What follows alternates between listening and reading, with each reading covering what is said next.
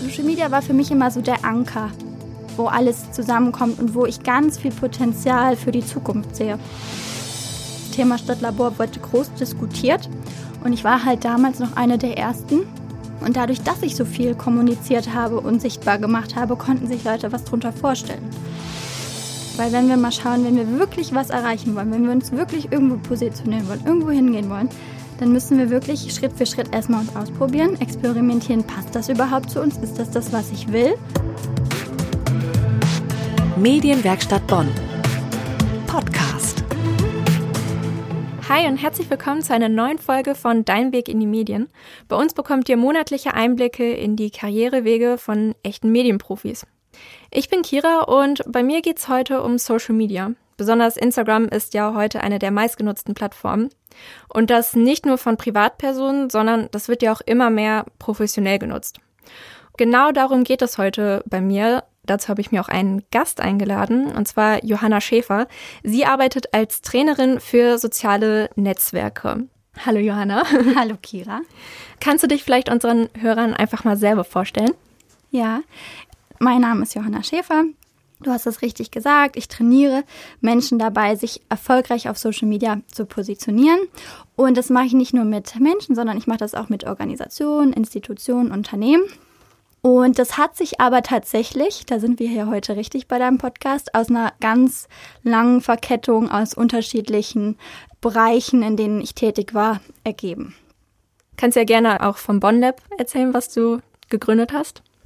Ja, genau. Also das hat sich aus dem Bonn Lab heraus entwickelt. Das Bonn Lab ist ein Stadtlabor, das ich circa vor fünf Jahren initiiert habe.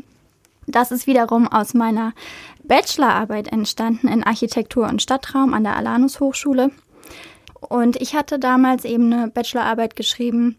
Da ging es darum, ein partizipatives und nachhaltiges Stadtentwicklungskonzept zu entwickeln und das sogar auf einer digitalen Ebene, also das ist was, was ich nicht in meinem Studium studiert habe, sondern das war halt tatsächlich der Fokus nur in meiner Bachelorarbeit. Und dazu hatte ich einen Raum während meiner ganzen sechsmonatigen äh, Bachelorarbeitszeit. Und das war quasi das Urstadtlabor. Und da sind immer ganz viele Menschen reingekommen. Ich, das war quasi eine offene Tür, konnte jeder kommen. Da konnte jeder sagen, was er sich gerne wünscht für die Stadt, für den Stadtteil. Und so habe ich halt immer mehr gemerkt, dass sich ganz viele Menschen sehr aktiv einbringen möchten und können und wollen. Und alles, was die brauchen, ist eine Plattform, um sich auszutauschen. Und der leichteste Weg damals war für mich, das Ganze über Social Media zu moderieren, mitzugestalten und gar nicht eine eigene Plattform zu entwickeln, sondern halt die Plattformen, die wir heutzutage haben im digitalen Raum, zu nutzen. Und ähm, Social Media war für mich immer so der Anker, wo alles zusammenkommt und wo ich ganz viel Potenzial für die Zukunft sehe. Und kannst du dich noch an das erste Mal erinnern, als du wirklich aktiv in Medien, in sozialen Netzwerken mitgewirkt hast? Also richtig aktiv. Ich kann mich total aktiv an mein erstes Facebook-Profil erinnern, 2009. Und das aber natürlich nicht auf eine professionelle Art und Weise. Und professionell dann wirklich während meiner Bachelorarbeit, wo ich dann gesagt habe, okay, Twitter ist für mich eine total neue Plattform. Also die kannte ich vor 2015 gar nicht.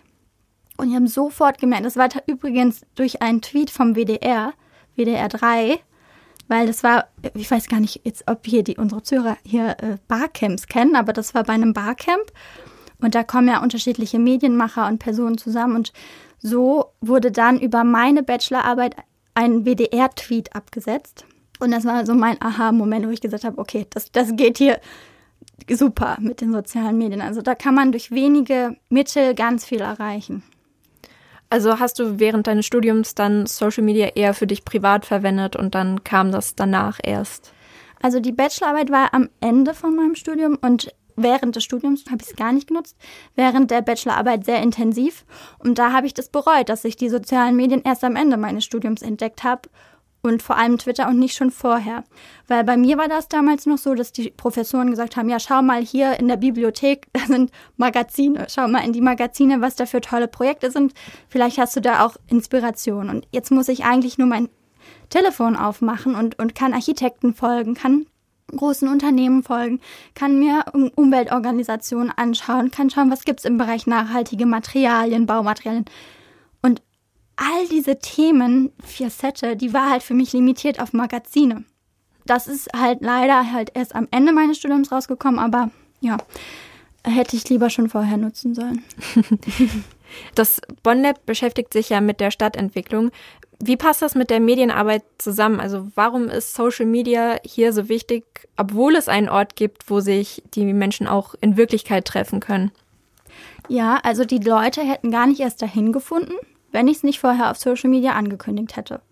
Die Leute hätten zu mir keine Beziehung aufgebaut und zu den anderen Leuten auch nicht, wenn die sich nicht über die sozialen Medien vernetzt hätten, also wenn die nicht in Kontakt geblieben wären. Am Anfang hat niemand verstanden, was das bedeuten soll, so ein Stadtlabor. Und jetzt im Jahr 2020 werden mehrere Stadtlabore eröffnet. Das Thema Stadtlabor wird groß diskutiert. Und ich war halt damals noch eine der ersten. Und dadurch, dass ich so viel kommuniziert habe und sichtbar gemacht habe, konnten sich Leute was drunter vorstellen. Und haben dann angefangen, da auch vorbeizuschauen, das zu verstehen aber politisch wird dann eher so, kocht dann jeder seine eigene Suppe. Und der eine macht seine Suppe so und der andere Suppe so. Und ich würde halt sagen, ja, komm, lass uns einen leckeren Eintopf machen. Ich weiß jetzt, was da reingehört. Aber naja, kommt noch.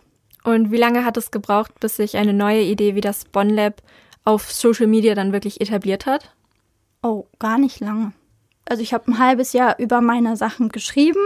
Dann habe ich ungefähr ein halbes Jahr nach meiner Bachelorarbeit richtig ja, den Raum eröffnet, das Bonn Lab genannt, also vom Branding her. Dann habe ich eine Firma eröffnet. In dem Moment, wo ich, wo ich das verkündet habe, wussten die Leute davon. Dann nimmt das das Ganze wie so ein Schneeballeffekt ganz schnell Fahrt auf.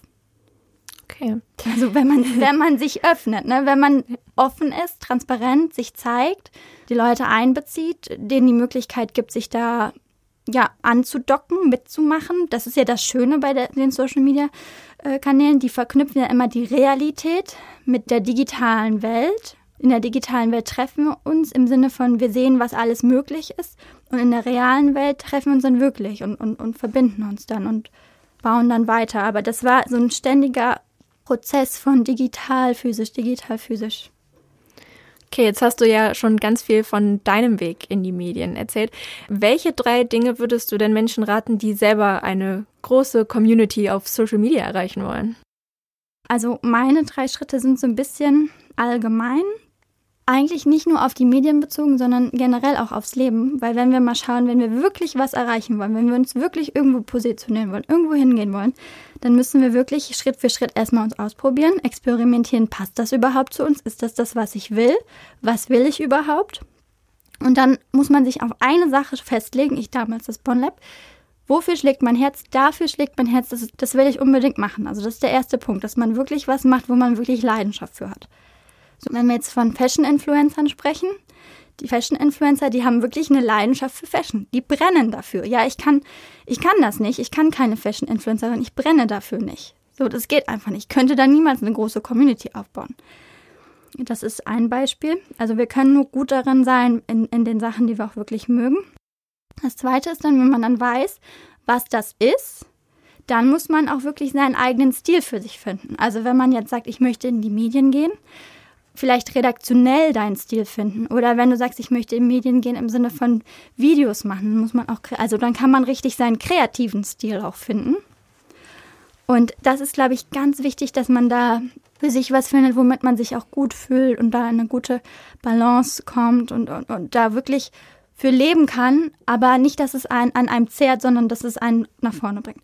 Und der dritte Schritt wäre dann, dass man halt wirklich, und das ist wie so eine Verkettung alle drei Punkte, dass man selbstbewusst ist und total mutig. Also man kann dann auf Social Media nicht sagen so, oh guck mal, ich kopiere jetzt hier mal Account XY, sondern man muss dann mutig sein, sagen, guck mal, hier bin ich. Man muss sich auch zeigen, man muss in die Kamera sprechen. Auf Instagram muss man in die Kamera sprechen. Man kann quasi nichts aufbauen auf Instagram, ohne sich da zu zeigen. Man kreiert ja auf Instagram Messages, Botschaften und da muss man dann auch sein Gesicht für hinhalten. Und dann, auch wenn man mutig sein will, also zum Beispiel auf Twitter wäre das eher, dass man mutig seine Meinung vertritt. Oder wie Luisa Neubauer das macht oder die Greta Thunberg, dass die halt sagen, hallo, ich bin hier kein kleines liebes Mädchen, sondern ich habe hier eine Meinung und die ist differenziert und begründet, wissenschaftlich. Und da stehe ich für und da zeige ich mein Gesicht und da gehe ich auf die Bühne oder wo auch immer es sein muss, hin und spreche darüber. Also dieser dritte Punkt, mutig sein, ist wahnsinnig wichtig und das ist der Grund, warum die meisten quasi scheitern auf Social Media, weil die sagen, oh, ich bin ja so klein oder ich bin ja nicht so wichtig oder wen interessiert das denn? Und das so dürfen wir nicht denken. Also wir dürfen, müssen halt schauen, dass wir einen Beitrag äh, leisten können für diese Welt, für die Gesellschaft oder für unsere Stadt oder für wen auch immer. Und dass wir diesen Beitrag, Schritt Nummer eins, Tipp Nummer eins, dass wir den halt kommunizieren. Vielen Dank dafür. Am 23. August findet in der Medienwerkstatt dein Kurs Instagram wie ein Profi statt. In deinen normalen Trainings begleitest du die Menschen acht Wochen lang. Was ist dann in einem Tag möglich? Genau, also ich sage ja, Social Media ist ein Prozess. Das ist nichts, was wir von heute auf morgen lernen.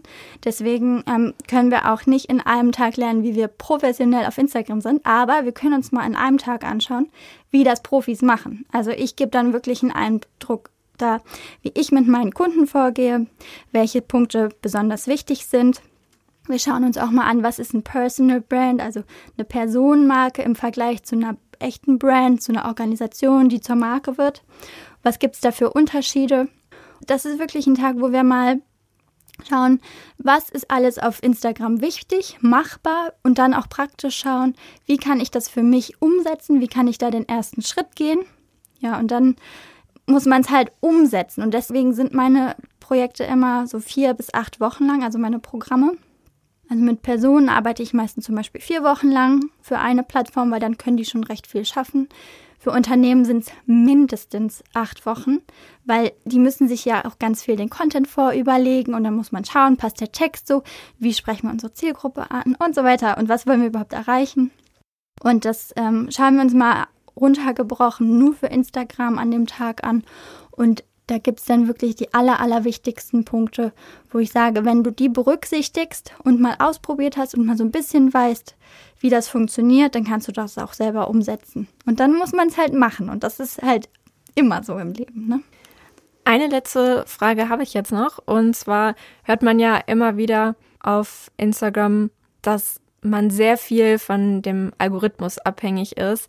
Ist das wirklich so krass, dass man immer posten muss, um nicht in Vergessenheit zu geraten? Und kann man da überhaupt auch nochmal Urlaub machen oder darf man krank werden oder?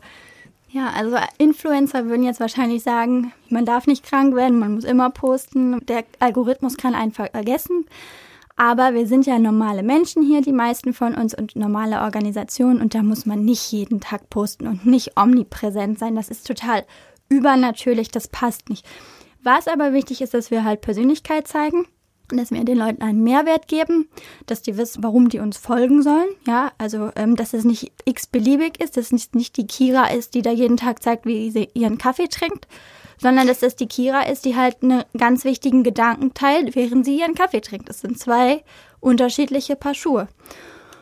Also man kann da halt mit Formaten arbeiten, ne, dass man schaut, okay, montags mache ich das so und dann am Ende der Woche teile ich nochmal das und dazwischen schaue ich mal, was, was noch aus meinem Alltag da reinpasst. Das ist so von dieser kreierenden Seite her betrachtet.